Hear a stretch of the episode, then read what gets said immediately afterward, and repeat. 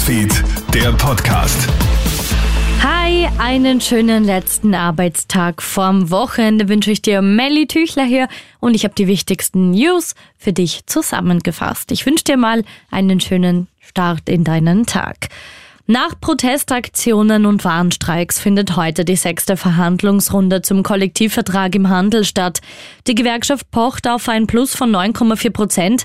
Das Angebot der Arbeitgeberseite für eine Erhöhung der Gehälter um 8 Prozent ohne soziale Staffelung hat die Gewerkschaft bei der letzten Runde nicht akzeptiert. Beim Handelskollektivvertrag geht es um die Gehälter von 430.000 Angestellten und Lehrlingen.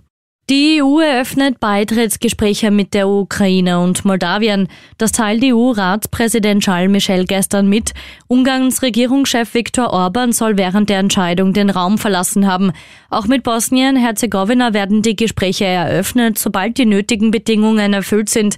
Georgien erhält EU-Kandidatenstatus. Zudem haben sich die EU-Staaten auf ein neues Paket mit Sanktionen gegen Russland verständigt.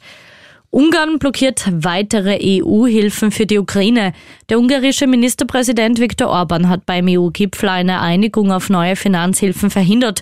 Nun wollen sich die Staats- und Regierungschefs im Jänner erneut mit dem Thema beschäftigen. Eigentlich hat bei dem Gipfel beschlossen werden sollen, für die Unterstützung der Ukraine in den kommenden Jahren insgesamt 50 Milliarden Euro einzuplanen. 17 Milliarden davon sollen als Zuschüsse fließen und 33 als Kredite. Und die derzeit massive Corona-Welle lässt nun Kritik an der Regierung laut werden. Diese versuche offenbar das Thema totzuschweigen. Zwar appellieren einzelne Politikerinnen und Politiker am Rande an die Eigenverantwortung der Menschen in Sachen Maske und Impfung.